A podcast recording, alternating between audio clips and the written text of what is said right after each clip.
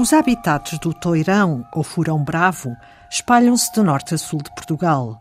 Mas este é um mamífero ameaçado, devido sobretudo à degradação dos ecossistemas provocada pela ação humana.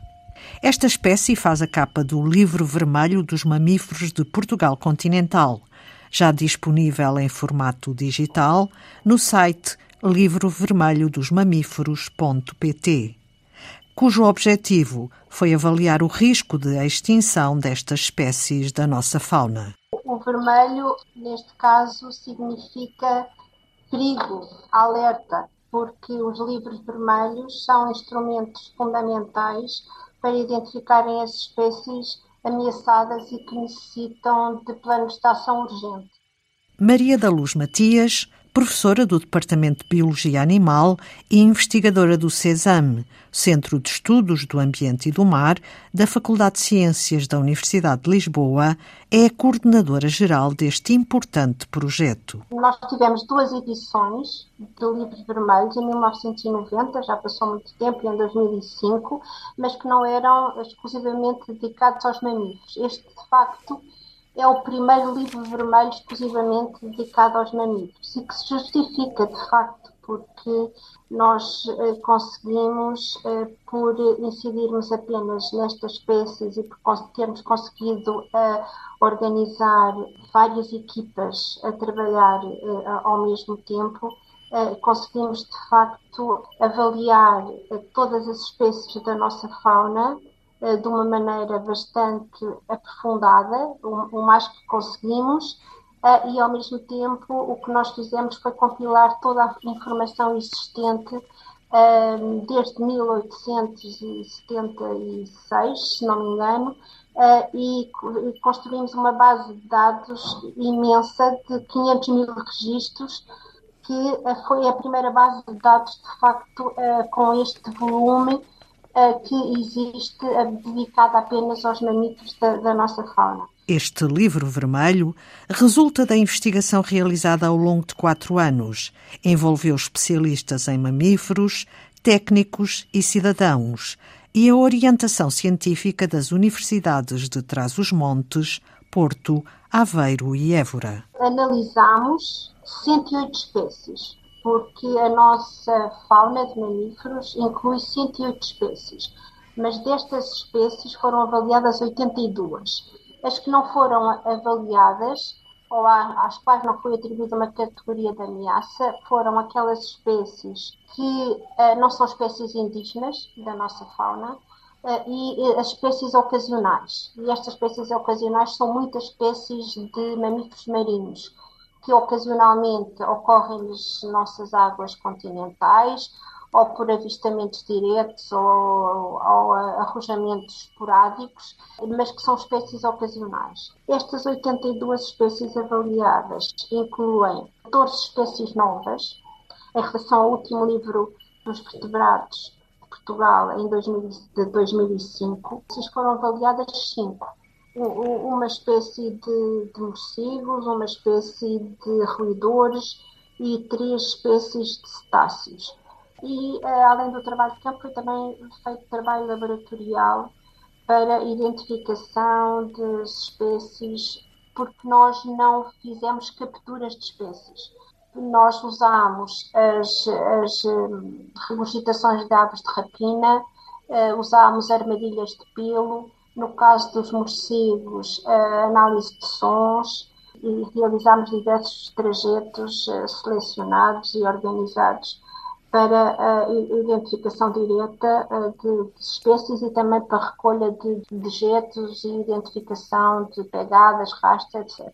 O trabalho laboratorial teve a ver com a identificação depois das presas nas, nas regurgitações das aves de rapina, teve a ver com a identificação genética de alguns dejetos que não tínhamos a certeza da espécie e também as análises microscópicas dos, dos, dos pelos que permitiram a identificação das espécies. Estas espécies foram avaliadas segundo algumas categorias do seu nível de ameaça, não é? Nós seguimos as categorias da UICN, a União Internacional para a Conservação da Natureza, que uh, propõe critérios para chegarmos às categorias.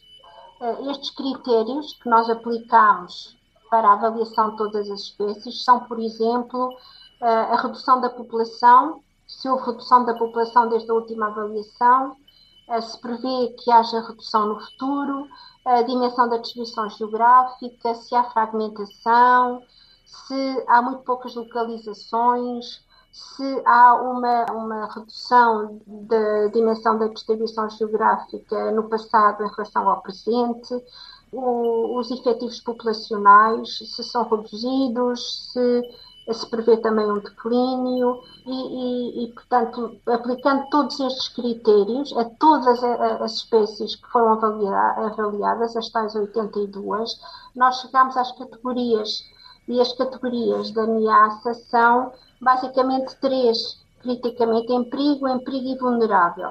Depois temos outras categorias também, que são sugeridas pela UICN e que nós também utilizamos para a avaliação das espécies, que é, por exemplo, a categoria de informação insuficiente, o que nos indica que temos também que olhar com atenção para estas espécies no futuro. Depois temos uma categoria também, uma outra de quase ameaçado e depois uma outra categoria que é pouco preocupante. Uh, e esta categoria de pouco preocupante são aquelas espécies que, de acordo com os critérios que eu referi, por exemplo, não, não há redução da população, não se prevê que haja redução no futuro, a dimensão de, de, da distribuição geográfica uh, também não, não, não sofreu uh, alteração, o efetivo populacional é, é elevado e, e, portanto, não se prevê qualquer risco de extinção nos, nos tempos mais próximos para estas espécies. No livro, há espécies classificadas com informação insuficiente, mas esta categoria também é importante, realça Maria da Luz Matias. Cerca de metade das espécies que em 2005 tinham sido classificadas com informação insuficiente foram agora avaliadas. Esta é uma boa notícia. A má notícia é que muitas destas espécies, exatamente porque muitas são de localização restrita, fragmentada, muitas destas espécies foram incluídas em categorias de ameaça. No livro vermelho dos mamíferos de Portugal continental, encontra uma ficha para cada espécie avaliada, na qual se indica a sua distribuição, aspectos da biologia e ecologia, os fatores de ameaça e uma proposta com medidas de conservação. Essas medidas de conservação, em geral, têm muito a ver com a recuperação dos habitats das espécies e a reabilitação das áreas florestais autóctones ou a prevenção da poluição, o controle dos focos florestais e depois outras eh, medidas de conservação mais dirigidas para as espécies, eh, para os mamíferos marinhos ou para as espécies eh, que utilizam mais os meios doceaquícolas, ou mesmo para os morcegos, em que a proteção legal e física dos, dos abrigos é um dos aspectos fundamentais das medidas de conservação. Mas, de facto, quem deve um, implementar estas medidas e, e, de certo modo, preconizar ou desenvolver instrumentos legais para que estas medidas possam ser aplicadas é o Instituto Nacional da Conservação da Natureza e das Florestas. Conhecer para conservar com o livro vermelho dos mamíferos de Portugal continental, já disponível no site livrovermelhodosmamíferos.pt. É tudo por hoje em Antena 2 Ciência. Repete logo às 15h45 e também fica disponível em podcast. Regressamos na próxima segunda-feira. Passe uma boa semana.